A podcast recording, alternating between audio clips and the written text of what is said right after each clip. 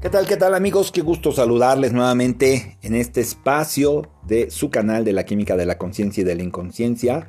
Tu amigo y servidor Roberto Balcázar, yo soy médico egresado de la Escuela Superior de Medicina del Estado de Puebla, tu amigo Robalki, que también te invito a que nos veas en YouTube. El canal se llama Viviendo en Conciencia RB Radio, Viviendo en Conciencia RB Radio a través de YouTube. Yo soy médico egresado de la Escuela Superior de Medicina del Estado de Puebla y como siempre comparto buscando desde hace muchos años integrar o entender cómo podemos integrar la parte física, mental, emocional y espiritual del ser humano, que son los cuatro pilares que nos sostienen, eh, y empezar a vivir a partir de ello. Fíjate que hoy quiero compartir por eso este tema contigo. Ayer un queridísimo amigo me decía, me habló y me dijo, doctor, quiero compartirte me escuches, que ores por mí. Eh, ayer cerré todos mis negocios. El hombre era dueño de una cadena de dos franquicias diferentes. Le digo, ¿te refieres a todos tus negocios de una franquicia? No, de las dos. Ya no pude más. Ya la presión me llevó hasta el límite. Estoy cansado, muy agobiado, estoy enfermo es muy difícil trabajar en esta pandemia. No encontré cómo. No encuentro personal. Las, personas, me decía él, y es cierto eso, ¿eh? hoy quieren, no saben qué quieren. No tienen estabilidad.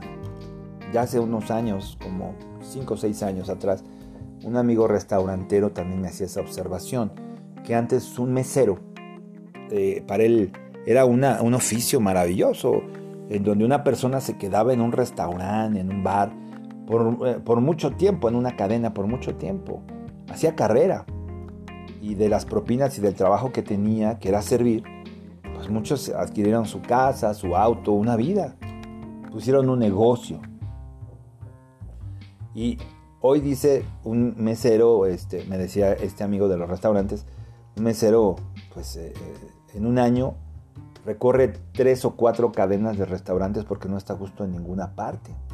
Es que si hoy nos hemos vuelto de mírame y no me toques, queremos la cura rápida, a veces me sorprende esa parte.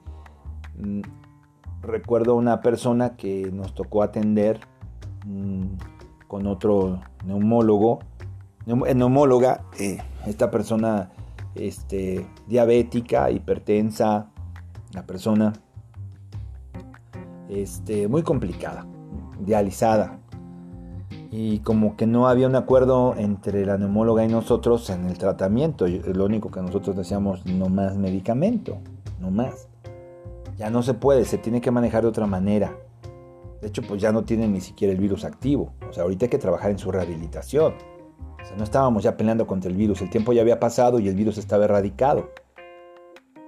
Entonces no, no hubo un acuerdo así pasa muchas veces el ego humano, la soberbia, el orgullo es muy grande. Y nosotros mejor humildemente nos retiramos. Y obviamente algo, algo que se hubiera podido solucionar, porque yo creo que hay cosas que sí definitivamente ya Dios dice se acabó, pero hay cosas donde Él nos da la oportunidad de quieres recuperar tu vida, recupérala. Y en vez de ser eh, diligentes somos negligentes. Y pues la persona perdió la vida. Entonces, Sí, hoy, hoy es tan difícil la comunicación entre los seres humanos. Es tan difícil la aceptación el agradecimiento. No somos seres agradecidos. Somos inconscientes de las bendiciones y de, los, de las bondades que Dios nos da. Todos los días se levanta alguien por la mañana para pedir, no para dar. Se levanta para exigir, no para agradecer. Y eso es lo triste de nuestra sociedad lo que nos hemos convertido. Así es que este hombre, pues, este amigo de estas dos cadenas de franquicias tenía la razón. Muy frustrado, porque además había perdido a tres familiares en la pandemia. Eh, entre ellos también a quien le había apoyado por muchos años. Y pues bueno, se sintió desvalido, confundido entre todas las cosas y mejor cerró. Y frustrado como dice, ¿yo qué hago a mi edad de retirado? Pues sí, eso es cierto. Y quería simplemente que platicáramos, porque siempre lo hacemos. Y le dije, acuérdate, acuérdate cuál es el, el primer paso en el camino de la abundancia, de la prosperidad, del éxito, de la salud, del verdadero amor. El primer paso que, tienes que dar, que es el más difícil de todos, es poder entender que la fuente de todas las cosas es una sola y que todo viene de esa fuente. No es que tú te hagas a ti mismo, no es que tú crees o destruyas tus oportunidades. La fuente de donde vienen las cosas no es racional, no es mental, es espiritual. Y es infinita, es eterna, es abundante, es permanente, es incondicional. Y te da todo, todo lo que tú quieras y necesites. Estoy hablando de Dios. Y tú lo sabes. Y me confesó que le costaba trabajo orar, que sí lo hacía, pero no como antes. Luego entonces, luego entonces tú reconoces que tienes un poco de enojo con Dios. Sí, porque he sido una persona de fe. Y no entiendo por qué tantas pruebas. Yo creo que, que no son pruebas. Lo primero que nos entorpece en el camino hacia lo que tú quieres recuperar, que es tu prosperidad económica, es seguir creyendo que solamente de tu trabajo vas a obtener tus ingresos. Si tú sigues creyendo esto, vas a, a limitar la idea de esa fuente de Dios y del monto que te tiene que dar, porque tú piensas que entonces el monto, ¿cuánto era lo que estabas ganando? Me dio una cantidad. Bueno, tú pensaste que tu trabajo te daba ese monto. Entonces tú crees más bien en la suerte más que en Dios. Crees que depende en la, que avances o retrocedas, depende precisamente de tu trabajo. Sin embargo, si tú empiezas o regresas nuevamente a creer en esa fuente de la que estamos hablando, de, que es una sola fuente que es Dios, que Él nos provee de todo lo que necesitamos, porque dijo que al que pida se le dará, al que pregunte se le responderá y al que toque se le abrirá, entonces tu percepción va a volver a cambiar. Y esas son las pruebas que tenemos que vivir, porque a lo mejor has sido un hombre de fe y ahora la prueba es que la pongas en práctica. Empieza a reconocer, bueno, que de alguna manera le has dicho a Dios que o, no, que tú puedes hacer las cosas, pero no le has pedido que Él te provea las cosas por ese camino, no por tu trabajo.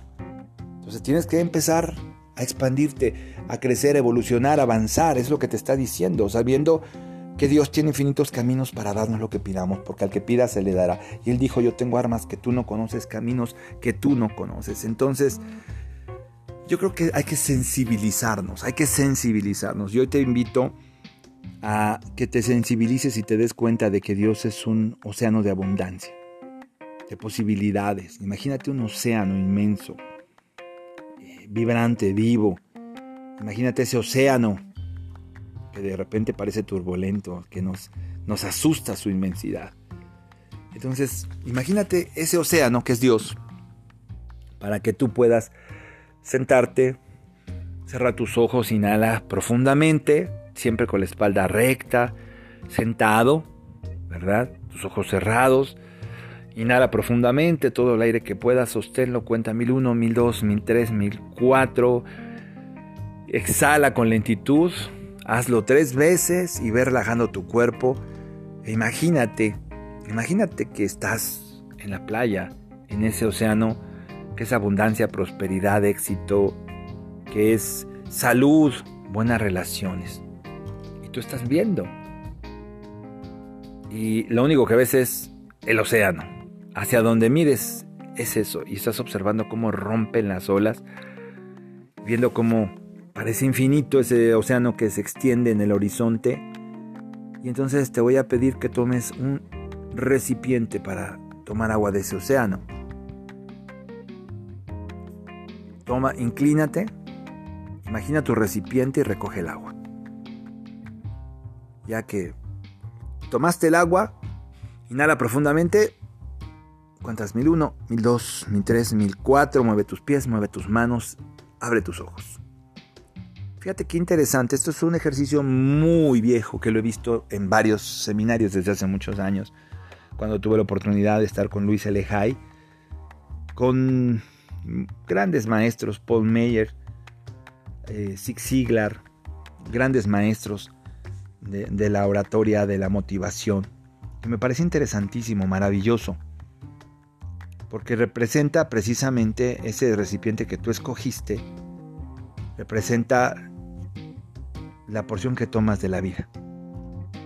Hay quien visualiza una copa, un balde, o sea, una, este, una taza, una copa, una, cubeta. Hay quien agarra y se trae un rotoplas, ¿verdad? Un tinaco gigantesco. O simplemente quien agarra una aspiradora y, y jala con eso todo lo que quiere. Y, me vas a decir, es que no lo especificaste. Es que la vida no se te va a especificar nada. Entonces, ahí nos damos cuenta de, de la capacidad que tenemos de aceptar en nuestra vida porque tenemos miedo, por eso no lo aceptamos. Muchas veces no aceptamos la abundancia, la prosperidad, el éxito, la riqueza, el amor, la salud. Porque hay inclusive quien en seminarios me ha dicho que tomó el agua con sus manos. Y obviamente pues el agua se le escurrió de entre las manos. Y es porque cuando platiqué con esas personas siempre les pasaban cosas así, se les escurrían las cosas de las manos. Parece que ya lo tenían en las manos y, fracasaban, que ya mejoraban las cosas y fracasaban y terminaban la relación, empezaban con otra enfermedad. Se te escurren las cosas de las manos. Entonces, cuidado, ¿qué estás dispuesto a tomar y a conservar en la vida? Sé un poco más osado, sé un poco más osado, sé un poco también más consciente, para que no tengas en tu vida problemas familiares, personales, económicos, para que la abundancia de Dios en la puerta, en tu puerta sea infinita, que, porque esta abundancia nunca se acaba. Entonces no es para desanimarnos, el objetivo es elevar nuestra conciencia, es obtener conciencia para que puedas tener aquello que buscas, una buena relación, salud, éxito, porque lo puedes tener y no te vas a dar cuenta que lo tienes es demasiado bueno para ser verdad.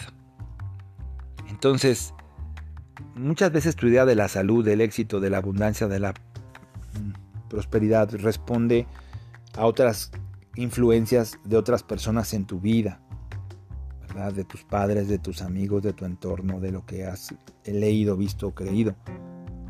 Entonces, responde a eso, a las, a las creencias simplemente de, de tu familia, de tu cultura familiar del lugar donde creciste, donde escuchaste muchas veces que la vida es dura, que el dinero corrompe, que hay que sacrificarse, que no vale la pena que pierdas tu vida por el dinero. Yo escuché a una persona decir que le decía a otra, no, no, no, no, no, no te mates buscando éxito, vas a ser el hombre más exitoso y más rico del panteón. Y esa persona acabó en una miseria tan grande, en todos los sentidos. Somos malos maestros en ese sentido, ¿verdad? Candil de la calle y oscuridad de la casa, o a oscuridad de la calle y oscuridad de la casa. Entonces, tampoco te quedes con la idea de que los pobres van al cielo. No, que el dinero es malo. No aceptes las cosas. Ponte a analizar cuál fue la vida de tu familia, para que sea un trampolín. Y acepta lo que es bueno y rechaza lo que no porque la suma de las cosas que te impactan, que impactan tu sensibilidad, son también las que determinan tus creencias actuales, que son tus creencias determinan tus experiencias de vida y esto lo que eres hoy en día, ¿verdad?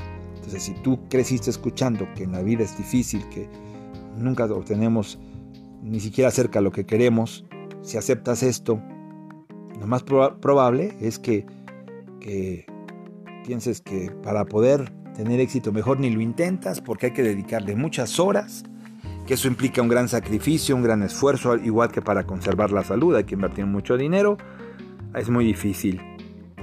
No, no son los pensamientos los que se materializan en la vida, Son las creencias de nosotros las que se materializan en la vida. Y durante el día tenemos cientos de miles de pensamientos. Tomamos 10.000 decisiones aparentemente, según algunos expertos. Y hay cosas que se repiten, pensamientos que se repiten igual que posibilidades que se repiten. Y eso es lo que forma una creencia. Y eso es lo que hace que ya te vayas por una autopista neuronal tomando siempre la misma decisión, el mismo camino. Entonces el primer paso para que tú obtengas la salud, el éxito, para que te recuperes en este... Eh, y también no me digas como muchos jóvenes hoy en día me dicen, es que soy un godines. Yo ya sé, así lo dicen cuando platico con ellos. Ya, ya sé que soy un godines. Acepto que soy un godines. Quiero vivir como un godines. Ya le pusieron hasta godines al pobre. Antes era Gonzalitos, ahora es godines. No hagas eso. Dios te va a responder a tus creencias internas y te va a dar lo que en el fondo tú creas que mereces. Y si eres un godines, pues eso te van a dar. Nunca te va a alcanzar para nada. Dios no quiera que un día estés en una situación difícil que te muestre que no era bueno ser un godines. O que fueras un buen godines. Para que pudieran ser merecedor a otra cosa. Conocí a una persona que tenía su trabajo y jugó, jugó con cartas marcadas puso cuatro cafeterías y tenía un trabajo. Y sus padres lo ayudaron, pero no tenían el conocimiento ni el tiempo. Total que nadie se hizo responsable y perdió las cuatro cafeterías. Y entonces llegó a la conclusión de que eran godines. De que ya mejor no lo intentaba. Porque la gente solo le robaba. Bueno, ese era el primer round. Cayó en el primer round. Entonces, ¿de qué te crees merecedor? Dime, porque eso es lo que Dios te está dando. rompe. Quita las creencias viejas, reemplázalas por otras creencias más positivas. De esto te voy a hablar porque es muy importante. Y vamos a seguir con estos ejercicios tan sencillos, sensibilizándonos, sensibilizándonos hasta que podamos obtener aquello que estamos buscando. La salud, la abundancia, la prosperidad, las buenas relaciones están por tocar a tu puerta. Dice el Señor, si esta noche escuchas que yo toco a tu puerta, esta noche cenaré contigo. Fíjate bien que no te dijo, esta mañana desayunaré, comeré contigo. Si esta noche escuchas a que toco a tu puerta. Porque es como en la noche triste de Hernán Cortés, estamos en nuestra depresión, en nuestro miedo, estamos embotados por las cosas como este señor que me hizo que, crear este podcast, este gran amigo que cerró sus dos cadenas de franquicias estamos lamentándonos y como dijo Rumi, este poeta del siglo XIII, que y Tagore, no, fue Tagore el que dijo eso, que dejáramos de llorar, porque si no las lágrimas impedirían que viéramos las estrellas. Y él se pone a llorar y no está viendo lo que ya tiene y desde dónde puede empezar otra vez. Y que ahora ya no va a empezar creyendo que él es el responsable de todo, sino buscando la fuente de todas las cosas y viviendo su abundancia, su riqueza, su relación, su salud desde el aspecto espiritual. Desde esa fuente hay que empezar a vivir, no de la idea que nosotros creemos que tenemos el control, porque esta pandemia nos ha demostrado que no tenemos el control de nada y nos ha invitado a interiorizar. Nos mandaron a la casa, se empezó a desarrollar el home office, entonces hay la posibilidad de dedicarle más tiempo a tu cuerpo, a tu mente, a tus emociones, a tu oración, a un buen alimento. Pero siempre estamos acostumbrados a estar afuera. Afuera. No queremos pensar, no queremos sentir. Siempre estamos huyendo, entretenidos con las cosas del mundo, con, con las baratijas del mundo. Vas a los centros comerciales a ver cosas, a ver, te metes a ver una película, te sientas a comer, a parlotear, nunca algo importante a soñar, a crear más cosas económicas que crees que dependen de ti. Y un día se desmoronan y entonces hay gente que se suicida. Te lo dejo de tarea. Vamos a seguir tocando este tema tan interesante. Soy tu amigo y servidor Roberto Balcázar, médico egresado de la Escuela Superior de Medicina del Estado de Puebla. Cuídate mucho. Excelente día. Que Dios te bendiga.